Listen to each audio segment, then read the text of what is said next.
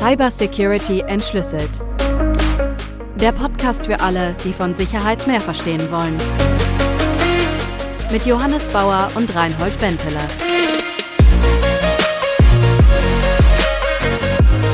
Schönen guten Abend, Reinhold. Hi, hi, Johannes, grüß dich. Du, ich habe letztens drüber nachgedacht, es ist jetzt August und ich habe ja demnächst schon wieder Geburtstag. Oh. Im Winter. Und ich finde, da sollten wir uns schon mal drüber Gedanken machen, über die Geburtstagskarte, die du mir wahrscheinlich dann schicken wirst. Also, wenn ich von dir ein wunderschönes Geschenk bekomme. Mhm. Und da ist eine Karte mit dran, ja, hier alles Gute zum 29. Geburtstag.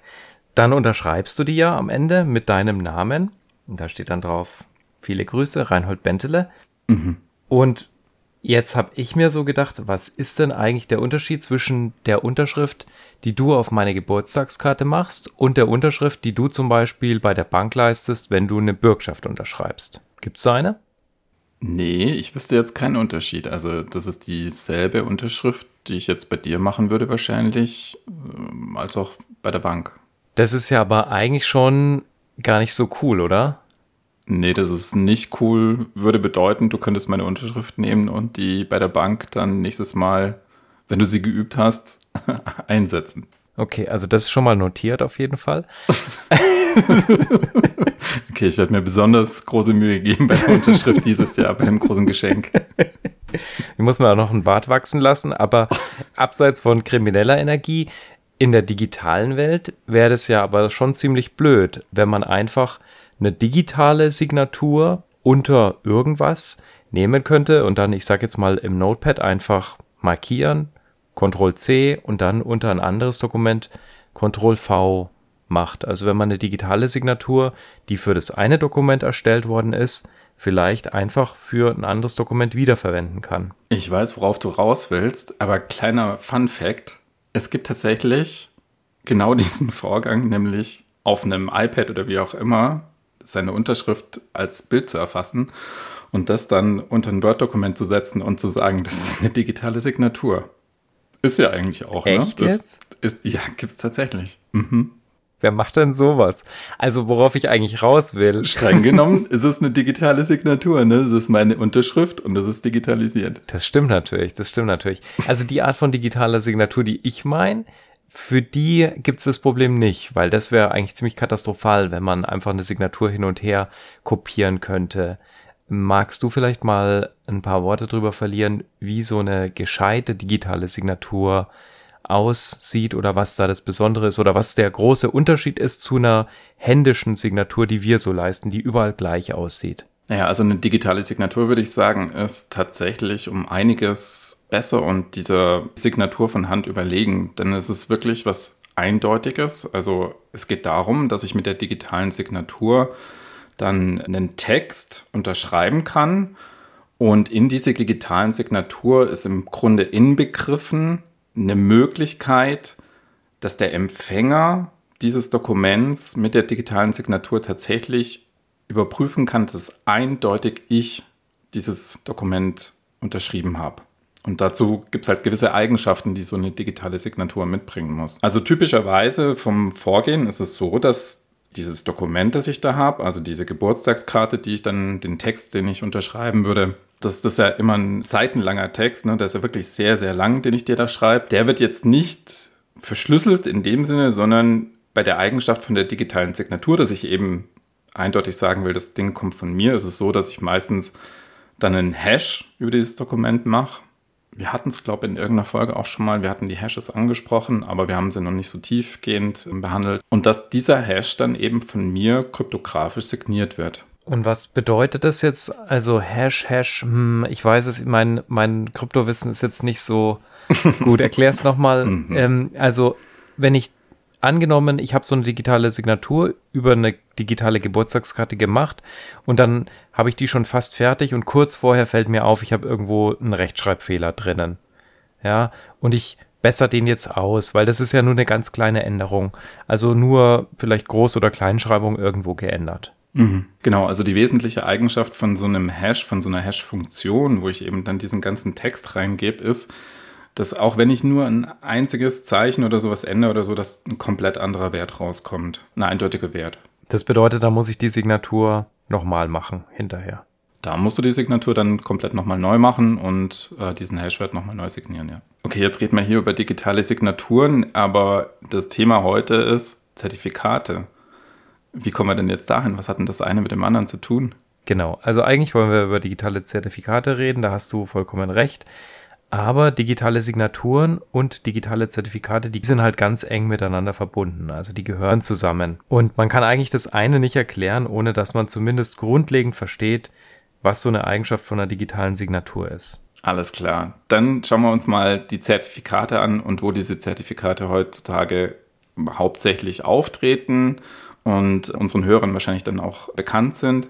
Das ist nämlich bei der sogenannten HTTPS-Verschlüsselung. Früher gab es ja nur das HTTP-Protokoll, in der Ursprungsversion noch nicht verschlüsselt. Aber inzwischen sind sehr, sehr viele Webseiten auch verschlüsselt. Das heißt HTTPS. Und für diese Kommunikation braucht es eben auf der Serverseite Zertifikate. Also wenn wir jetzt mal von dem normalen Szenario ausgehen, dass ich als Client, also mit meinem Browser, beispielsweise Online-Banking mache. Dann steuere ich diese sichere Seite an und da passiert dann was. Nämlich der Browser kommt in Kontakt mit dem Zertifikat. Genau, also vielleicht ein bisschen zur Übersicht oder zur Einordnung. Wofür braucht man jetzt da bei HTTPS zum Beispiel digitale Zertifikate? Also digitale Zertifikate haben eine ganz wesentliche Eigenschaft. Und zwar haben wir zwei verschiedene Ebenen von einer sicheren Kommunikation. Wir haben zum einen die technische Ebene. Da haben wir in der Verschlüsselungsfolge drüber gesprochen. Das war dieser Diffie-Hellman-Schlüsseltausch, der es erlaubt, dass zwei Parteien miteinander sicher kommunizieren können über eine Verbindung, die nicht aktiv beeinflusst wird, also wo ein Angreifer nur mithört. Mhm. Dann kann man so eine sichere Verbindung eben aufbauen. Der Knackpunkt aber, warum so ein Diffie-Hellman nicht grundsätzlich sicher ist, sondern eben nur in bestimmten Fällen, ist, dass du eine sichere Verbindung aufbaust, aber nicht weißt, mit wem. Du weißt also nicht, was ist die Identität deines Gegenübers. Und das ist diese zweite Eigenschaft. Und das ist die Eigenschaft, die das Zertifikat löst, nämlich diese Identitätsfrage. Also zu einem bestimmten technischen Merkmal, einem technischen Schlüssel zum Beispiel, was ist die Identität, der dieser Schlüssel gehört? Was ist die Identität, die über diesen Schlüssel eben verfügt? Ja, weil wenn du halt auf Amazon gehst, dann willst du mit dem Server von Amazon reden und nicht mit irgendeinem anderen. Ja, und das Zertifikat, das löst genau dieses Problem. Das verheiratet nämlich technische Information mit Identitätsdaten. Und da kommen wir zum Anfang der Folge zurück, nämlich zu der digitalen Signatur. Das ist nämlich die technische Art, wie diese Hochzeit stattfindet. Also es wird eine Signatur gebildet über ein technisches Merkmal und ein Identitätsmerkmal und damit werden die beiden unzertrennlich verschweißt miteinander.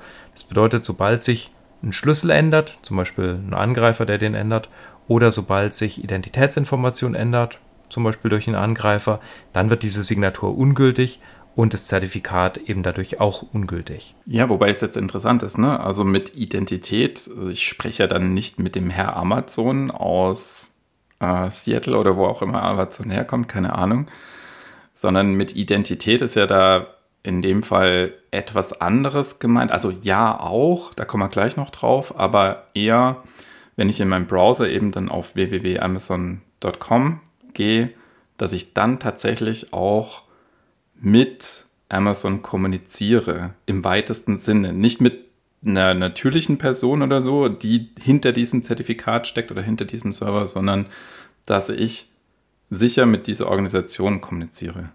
Genau, also mit Identität meine ich nicht eine natürliche Person. Ja. Wenn ich Identität sage, das kann je nachdem, wo Zertifikate vorkommen, können das verschiedene Sachen sein. Also Identität bei zum Beispiel E-Mail-Verschlüsselung, die zertifikatsbasiert ist, da ist die Identität eine E-Mail-Adresse. Ja, mhm. wer verfügt über diese E-Mail-Adresse? Bei Zertifikaten im Internet, typischerweise HTTPS, genau wie du gesagt hast, da ist die Identität ein Domänenname. Also ein voll qualifizierter Domänenname typisch oder manchmal auch äh, viele, viele Domänennamen.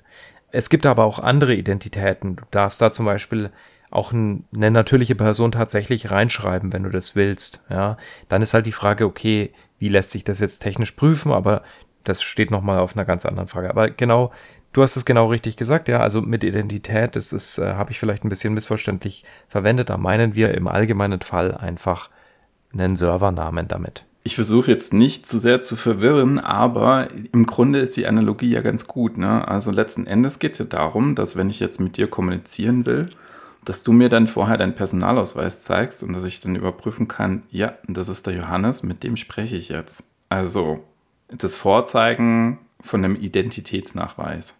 Und ich weiß nicht, ob du dich daran erinnerst an die Folge mit der Partykontrollstelle und so weiter. Worauf ich jetzt hinaus will, ist, wie kommt es zu diesem Identitätsnachweis, also zu diesem Zertifikat? Und welche Rolle spielt dabei Vertrauen?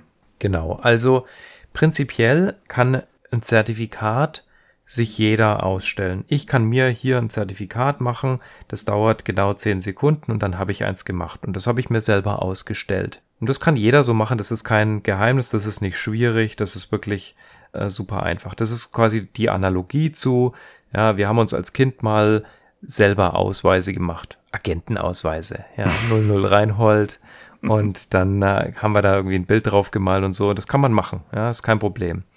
Und die Frage ist jetzt halt, naja, da bin ich jetzt keine große Autorität, wenn ich mir so einen Ausweis selber ausstelle. Und wenn ich jetzt mit meinem selber beschriebenen Agentenausweis durch die Stadt gehe und bei der Partykontrollstelle vorbeigehe und sage, guck, da steht, aber ich bin 18, dann sagen die, ja, netter Versuch, ne?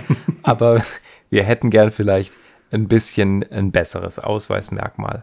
Also wir brauchen im Endeffekt eine dritte Partei, eine vertrauenswürdige dritte Partei, Trusted Third Party, die die Aufgabe hat, Identitäten einmal zu kontrollieren und diese Zuordnung zu machen und die im Endeffekt dann Ausweise nur dann rausgibt oder Zertifikate eben in dem Fall nur rausgibt, wenn eine gewisse Prüfung der Identität erfolgt hat. Ja, und was das für eine Prüfung ist, das mhm. sei mal dahingestellt, gibt es verschiedene Arten. Aber prinzipiell ist es so, wenn es so eine vertraute dritte Partei gibt, also zum Beispiel bei deinem Personalausweisbeispiel, da wäre das die Bundesdruckerei, ja, der vertrauen wir alle. Das ist die vertrauenswürdige dritte Partei.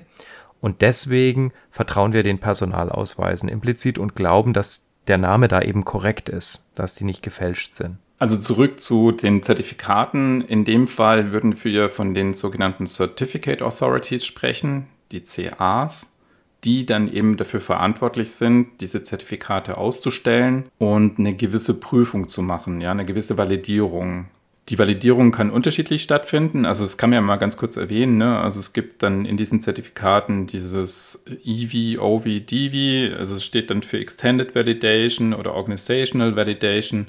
Oder was eigentlich am häufigsten verwendet wird, ist ja das, die Domain Validation. Das heißt also, es wird dann geschaut, ob diese Domäne, für die ich dieses Zertifikat haben möchte, also Amazon.com, beispielsweise, ob ich tatsächlich der Eigentümer bin von dieser Domäne und das mache ich durch bestimmte technische Eigenschaften. Können wir ja später nochmal drauf schauen. Genau, also wenn du so ein Zertifikat beantragst bei einer, ich sage jetzt mal, vertrauenswürdigen CA, also bei einer vertrauenswürdigen Zertifikatsautorität, dann musst du da halt irgendeine Choreografie ausführen, ja. Da musst hm. du irgendwie vortanzen einmal und denen zeigen, ja, okay, gut, ich kann die kontrollieren, ja. Also sagen wir mal, ne, angenommen jetzt im ganz einfacher Fall, du hättest eine Webseite, dann sagen die, okay, jetzt mach mal dein Hintergrundbild von der Webseite rot. Und wenn du das kannst, ja, dann mhm. glauben die dir, okay, gut, ich spreche da mit dem Richtigen. Ja, und dann kannst du wieder auf weiß machen oder so.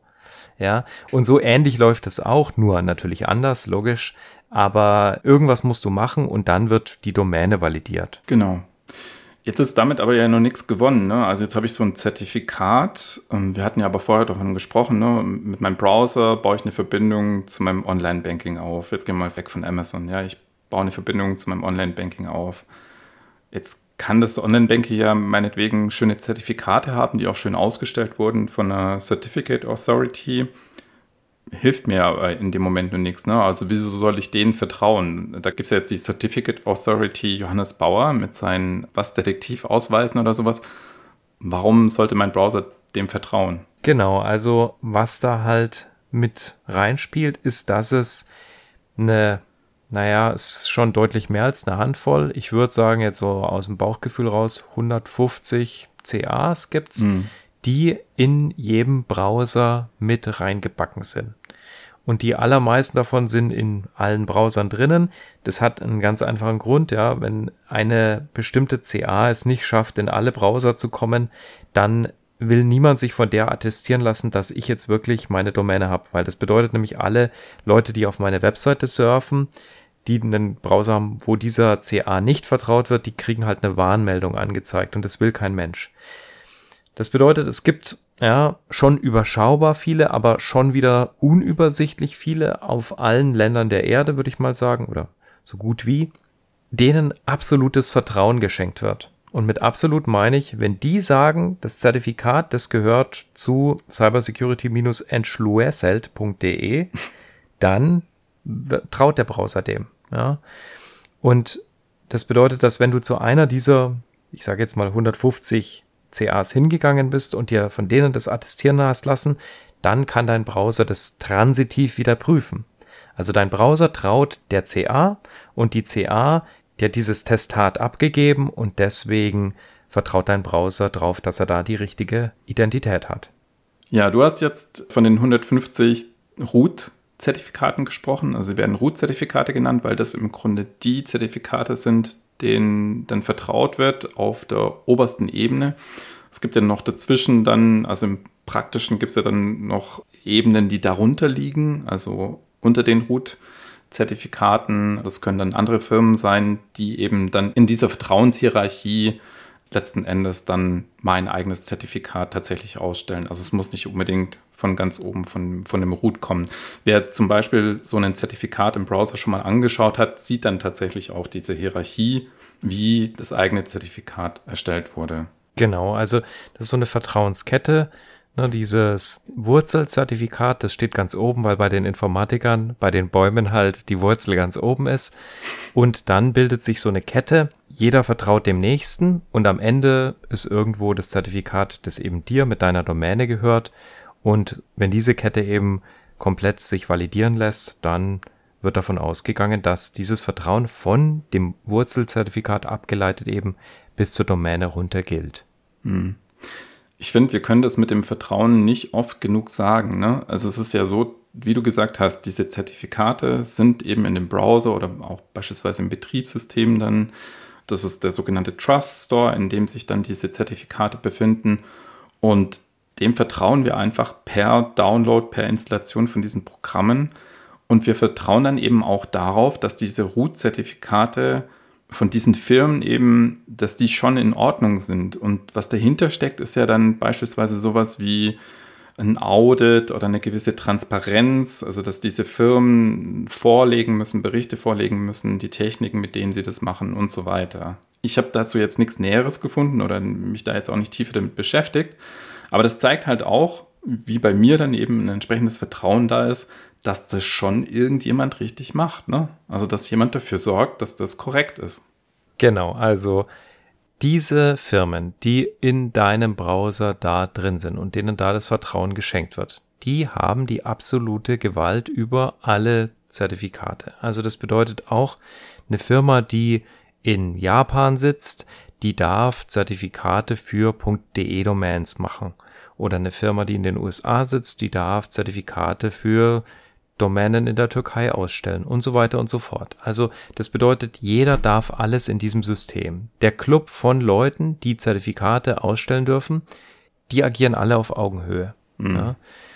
Und das, was du sagst, ist natürlich vollkommen richtig. Ne? Also you had one job. Ja, also sie, die haben die einzige Aufgabe ist, dass sie gescheit validieren, wer kommt da, gehört dem wirklich die Domäne, und wenn ja, dann stelle ich ihm das Zertifikat aus und wenn nein, dann halt nicht. So. Mhm. Naja, und in der Praxis, ne, also wenn man dann halt mal genauer hinschaut, dann sieht man, nicht alle CAs nehmen ihren Job gleich ernst. Ja, da kommt zum Beispiel nicht das, was du gesagt hast, nicht nur die Prüfung, die dann vielleicht nicht so gut ist, sondern es gibt ja dann auch, auch das Problem, dass jede CA, wie du gesagt hast, jedes x-beliebige Zertifikat ausstellen kann und damit im Grunde auch Zertifikate einfach so ausstellen kann, obwohl die nicht angefragt wurden. Was ich damit meine, und das gab es ja auch schon, siehe Symantec 2015, wenn ich es richtig gesehen habe, die dann quasi von Google erwischt wurden, wie die Zertifikate für Google ausgestellt haben, obwohl Google die nie angefragt hat. Hm. Ja, also bei Symantec war das eine ganz interessante Sache, weil das ist nur deswegen aufgeflogen, weil eine zusätzliche Prüfung in dem Google Browser im Chrome eben drinnen ist, weil der Chrome, der weiß ganz genau, was für Zertifikate bei Google eben verwendet sind. Und wenn der irgendwas sieht, was er nicht kennt, aber was eine vertrauenswürdige Signatur hat, dann telefoniert er nach Hause zu Google und sagt, hey, hey, ich habe da ein Zertifikat, guckt mal her. Ja, und dann lässt sich durch die Eigenschaft der digitalen Signatur eben eindeutig nachverfolgen, wer die ausgestellt hat und warum. Also das bedeutet, das ist auch nicht mehr abstreitbar. Da kann mhm. Semantik auch nicht sagen, ja, nee, das waren wir nicht. Die können zwar sagen, okay, wir sind gehackt worden, war ja da aber nicht der Fall, sondern die haben das irgendwie zu Testzwecken eben verwendet und das hat es dann aber halt in die freie Wildbahn geschafft. Und das ist was, was ein absolutes No-Go ist. Ja, das ist wie wenn die Bundesdruckerei sagt, du, wir, wir haben da mal so eine Batch-Ausweise zu Testzwecken gedruckt, ja, und die Ne, du kennst ja diese Testausweise mhm. von, wo, wo drauf steht, Martina Mustermann oder so, die sind eindeutig, sind es Muster. Irgendwelche Merkmale sind da definitiv nicht wie beim echten Ausweis, aber die haben ein Zertifikat gemacht, das ist echt, ja. Mhm. Und wenn das dann halt irgendwie verloren geht, ist es nicht so cool. Und deswegen hat, glaube ich, Google, die waren ziemlich sauer. Die haben dann auch gesagt, hey, wir entziehen eurer CA das Vertrauen. Und jeder im Chrome, der kriegt jetzt eine Warnmeldung ange, zeigt, wenn er auf eine Webseite kommt, die von euch attestiert wurde. Ja, Symantec hat dann das Geschäft auch schnell abgegeben äh, an DigiCert, glaube ich. Das heißt, also Symantec, soweit ich weiß, stellt keine eigenen Zertifikate mehr aus. Ja, aber ich meine, das ist ja schon eine spannende Frage. Ne? Symantec ist ja schon ein Name, den man kennt in der Sphäre, aber ich würde mal behaupten, dass es nicht einen IT-Sicherheitsforscher auf der ganzen Welt gibt, der zweifelsfrei sagen kann, welche Firmen hinter allen, ich sage jetzt mal 150 Zertifikaten stehen, die in diesem Browser sind. Da sind Firmen wirklich aus der ganzen Welt drinnen. Da, da sind Firmen drinnen aus, aus Korea, aus Japan und so weiter. Das ist einfach nicht zu übersehen für eine einzelne Person, meines Erachtens nach. Ja. Also wir haben jetzt über den Gesamtbereich mit dem Vertrauen, mit den Ausstellern von Zertifikaten und so gesprochen. Jetzt ist aber die Frage, wie konkret komme ich denn an ein Zertifikat? Ich kann es jetzt mal erzählen, so wie ich das äh, früher gemacht habe mit meiner eigenen Domain. Ich hatte die dann halt bei einem bestimmten Hoster, ob es jetzt eins und eins ist oder whatever, ja, und habe dann gesagt, ja, ich will meine Domain verschlüsselt haben, ich will ein Zertifikat dafür, habe dort geklickt und habe das dann für eine bestimmte Summe Geld, habe ich das bekommen. Das heißt, es ist im Grunde alles im Hintergrund gelaufen, ohne dass ich irgendwas getan habe. Aber die Frage ist ja, was lief im Hintergrund eigentlich? Ja, also typischerweise bei einer kommerziellen CA, sagen wir mal, gehen wir vom einfachsten Fall aus, so ein domänenvalidiertes Zertifikat. Da gehe ich auf die Webseite von denen und sage, ja, ich möchte gerne ein Zertifikat haben. Und dann wollen die erstmal Cash sehen. Ja, Cash, Cash, Cash, muss ich erstmal Geld überweisen. Diese Zertifikate, die laufen auch typischerweise dann halt nach einem Jahr eben ab. Und da muss ich dann eben 50 Euro oder so bezahlen pro Jahr, damit ich das Zertifikat bekomme. Und dann kommt es eben zu der Prüfung. Wie sieht die Prüfung aus? Das ist eigentlich eine ganz banale Sache in der Praxis. Für ein domänenvalidiertes Zertifikat sagen die zum Beispiel, wir schicken dir eine E-Mail an eine E-Mail-Adresse von dieser Domäne und typischerweise ist das hostmaster at cybersecurityentschlüssel.de oder postmaster at cybersecurityentschlüssel.de oder root at. Ja, das sind alles so Präfixe von der E-Mail-Adresse, die eine bestimmte semantische Bedeutung haben in diesem Bereich. Und wenn du dann die E-Mail abrufen kannst, dann steht da halt ein Code drin. Ja, das kennt jeder von einem Anmelden bei irgendeinem Dienst. Wenn du diesen Code dann eingeben kannst, dann sagen die, okay, gut, du kontrollierst das E-Mail-Postfach, deswegen glauben wir dir, dass du über die Domäne verfügen kannst und hier ist dein Zertifikat. Sage ich jetzt mal ganz, ganz einfach gesprochen. Wir haben jetzt beschrieben, wie man an Zertifikate klassischerweise rankommt, nämlich eben über diese Certificate Authorities, wo dann Firmen dahinter stecken, denen wir sehr viel Vertrauen schenken und denen wir auch Geld geben dafür. Ne? Also das Erstellen von TLS-Zertifikaten, das kostet natürlich auch eine gewisse Summe an Geld üblicherweise. Gibt es aber auch neuere Entwicklungen. Also seit ein paar Jahren beispielsweise gibt es die Initiative von Let's Encrypt, die es ermöglicht, dass man kostenlos an Zertifikate kommt, aber das ist nicht der Hauptvorteil von Let's Encrypt, sondern eben das gab eben da so einen gewissen Paradigmenwechsel im Sinne von, es soll leichter sein, Zertifikate zu bekommen für Betreiber von Webseiten, weil man einfach generell den Verkehr im Internet noch stärker in Richtung bringen wollte, dass eben alles verschlüsselt wird. Ja, also dass man eben nicht nur sagt, ja, das Online-Banking ist halt besonders wichtig oder mein E-Mail-Verkehr oder so, sondern grundsätzlich ist Verschlüsseln einfach eine sehr gute Idee. Willst du Let's Encrypt ein bisschen erklären, worum es da geht? Genau, Let's Encrypt ist auch eine CA, aber eine, die gemeinnützig betrieben wird im Endeffekt. Und deren Ziel ist eben, dass sie die Verbreitung von Verschlüsselung im Internet eben fördern, genau wie du sagst. Und die machen das, indem sie zum einen einen automatisierten Rollout-Prozess haben. Ne? Also wir haben ja bei kommerziellen CAs relativ lange Laufzeiten, sage mal ein Jahr. Bei Let's Encrypt ist jetzt aber der Haken der, da sind die Zertifikate deutlich kürzer gültig, nämlich nur drei Monate. Und klar könnte man alle drei Monate das händisch aktualisieren, aber das ist dann halt relativ viel händischer Aufwand. Deswegen stellen die da eben auch in den Vordergrund diese Automatisierung von Austausch von Zertifikaten und den eben relativ gut zu machen. Ja, und das kann ich aus der Praxis ehrlich gesagt nur bestätigen. Denn wenn man nur alle zwei Jahre das Zertifikat auswechselt, dann ist es typischerweise so ein Vorgang, dann liest man sich so eine Anleitung durch, ne? Äh, zwei Seiten, äh, DIN A4 und welche Schritte muss ich tun. Da gibt es nämlich technisch noch ein bisschen mehr Sachen, die man dann tun muss, beispielsweise im Unternehmensumfeld und an wen ich wie ich wenden muss und diesen und jenen Prozess befolgen muss und so weiter. Und das ist dann schon immer so eine Sache, wo man dann merkt, okay, vielleicht an der einen oder anderen Stelle hakt es dann oder so, um, um da durchzukommen durch diesen Prozess. Und am Ende muss man es dann von Hand installieren. Und da bringt eben so eine Automatisierung natürlich wahnsinnige Vorteile. Übrigens gab es auch genau in dem Zusammenhang ein anderes Problem noch. Das hatten vielleicht auch unsere Hörer erlebt. Das war vor ein paar Monaten, glaube ich. Und da ging es nämlich um Bezahlterminals. Es gab ja dann, äh, wenn man beim Einkaufen war oder so beim DM oder beim Bäcker oder sonst irgendwo dann die Schilder, wo dran stand, äh, heute keine EC-Zahlung oder keine Visakarte wird angenommen. Und es lag eben daran, dass diese Bezahlterminals tatsächlich ein Problem mit diesem Zertifikat hatten das sie eben eingebaut hatten und dass sie nicht mehr, also von der Gegenseite, wenn sie die Verbindung aufgebaut haben, dieses Zertifikat eben nicht mehr akzeptiert haben. Genau, das waren diese Verifone H5000 Geräte, die da betroffen wurden und man findet nicht so die Information darüber, was da jetzt letztlich ursächlich ist, aber es hatte auf jeden Fall mit den digitalen Zertifikaten dieser Geräte zu tun. Verifone hat dazu gesagt, naja, die sind zwar nicht einfach nur abgelaufen, ja, sondern die haben offenbar sich aufgrund von irgendeinem Programmierfehler vielleicht einfach selber vernichtet. Es gibt einen berühmten Screenshot von so einem Wartungsmenü, wo eben man sich die Zertifikate auf dem Gerät anzeigen lassen kann. Und da steht dann eben groß zu lesen, no cert file to display. Also das Gerät sagt, ich habe kein Zertifikat.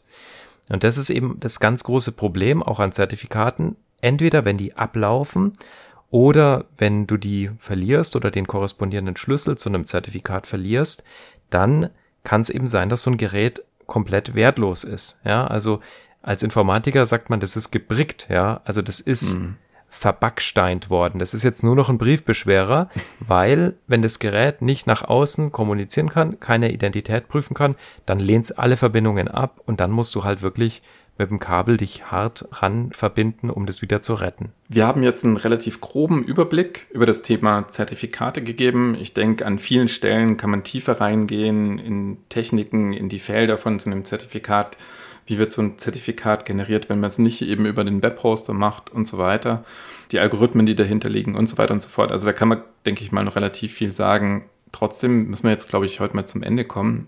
Und heute habe ich wieder ein Quiz für dich, Johannes. Oh nein, oh nein. Ich, heute bin ich tatsächlich auf keines vorbereitet. Ich habe nicht gedacht, dass du da Fragen dazu findest. Ja, aber du könntest vielleicht zu dem einen oder anderen Thema, könntest vielleicht doch äh, eine ganz gute Schätzung abgeben. Erste Frage. Wann gab es die erste CA, die erste Certificate Authority? In welchem Jahr? Oh je. Hm. Das würde wahrscheinlich zusammenhängen mit dem Web und mit dem, mit dem Netscape. Mhm. Wie, wie hieß er? Netscape-Navigator mhm. damals oder ähm, Aber ob dir das jetzt hilft mit der Jahreszahl? Ich sag mal 1990. Ja, knapp.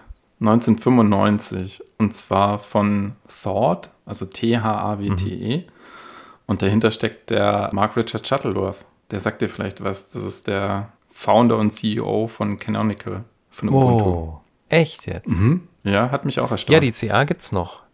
Mhm. Die gibt's immer noch. Krass. Ja, genau. Zweite Frage. Was glaubst du, wie viel des weltweiten Traffic von, also ich beschränke es jetzt auf die 1 Million meistbesuchten Webseiten mittlerweile ähm, verschlüsselt ist? 95 Prozent. Ja, zu optimistisch. Es sind anscheinend 72 Prozent. Echt? Mhm. Oh, ich hätte gedacht, die Top 100, äh, die Top 1 Million, die sind auf jeden Fall, ah ja, naja. Ja, ist noch Luft nach oben auf jeden Fall. Alles klar. Und die dritte Frage, und da darfst du noch kurz erklären, worum es da geht. Die dritte Frage ist, ähm, wie groß ist inzwischen das Certificate Transparency Log? Wie viele Einträge sind da drin? Jetzt musst du erstmal den Begriff erklären und dann auch noch raten. Puh, also Certificate Transparency ist so ein Feature, das eigentlich ganz cool ist, wo im Endeffekt Zertifikatsautoritäten sich gegenseitig Rechenschaft ablegen gegenseitig, für welche Domänen sie Zertifikate erstellt haben. Und das folgt einer ganz bestimmten Semantik und einem ganz bestimmten Protokoll. Das ist eben auch hinterher nicht fälschbar, diese, diese Nachrichten. Also es ist eine ganz coole Idee. Das bedeutet, für jedes Zertifikat, was ausgestellt ist, gibt es eben auch so einen Eintrag in dieser Log-Datenbank. Dieser Eintrag, der ist relativ kurz, würde ich sagen. Der hat eine digitale Signatur natürlich auch. Also das bedeutet, der ist vielleicht, ich sage jetzt mal 100 Byte groß ja, ich habe aber nicht gefragt, wie groß das ganze Ding ist, sondern wie viele Einträge sind da drin. Ach so, wie viele, Eint wie viele, wie viele Einträge? Einträge? Seit 2013. Das hilft Seit 2013. Also, ich würde schätzen, so eine normale Webseite, die hat vielleicht vier Einträge pro Jahr in der Seite, wenn wir jetzt mal von Let's Encrypt ausgehen, also ein pessimistischer Fall. Und dann würde ich mal sagen, da sind, keine Ahnung, 10 Millionen Einträge pro Jahr von 2013. Also ich sage jetzt mal 100 Millionen Einträge. Ja, das ist äh, ganz schön, ganz schön arg vorbei. Echt? Ja. also so richtig falsch. Echt jetzt? Ja. Also sag. 7,2 Milliarden. Oh, echt? 7,2 Milliarden Einträge sind da drin, kann man auch auf der Website äh, sich anschauen. Ist so ein Counter dann drin. Genau. Ach, hä, was habe ich denn jetzt gerade gerechnet in meinem Kopf? Ich habe ja gar nicht die Anzahl an Webseiten. Ich habe einfach nur gerechnet. ich habe mit den Top 1 Millionen gerechnet irgendwie noch. Die hatte ich noch im Kopf. Ja, ich habe dich gut ah! Wie schlecht, was für ein Anfängerfehler. Naja. Ja. Okay. Also ich würde sagen, eindeutig durchgefallen. Herzlichen Glückwunsch dazu. Wir sind gespannt auf euer Feedback zu dieser Folge. Was habt ihr für Erfahrungen mit Zertifikaten? Schreibt uns an mail at cybersecurityentschlüsselt.de, lasst uns eine Bewertung da und dann hören wir uns in den nächsten Folgen. Genau. Schönen Abend noch. Schönen Abend noch. Tschüss, ciao. Tschüss, ciao.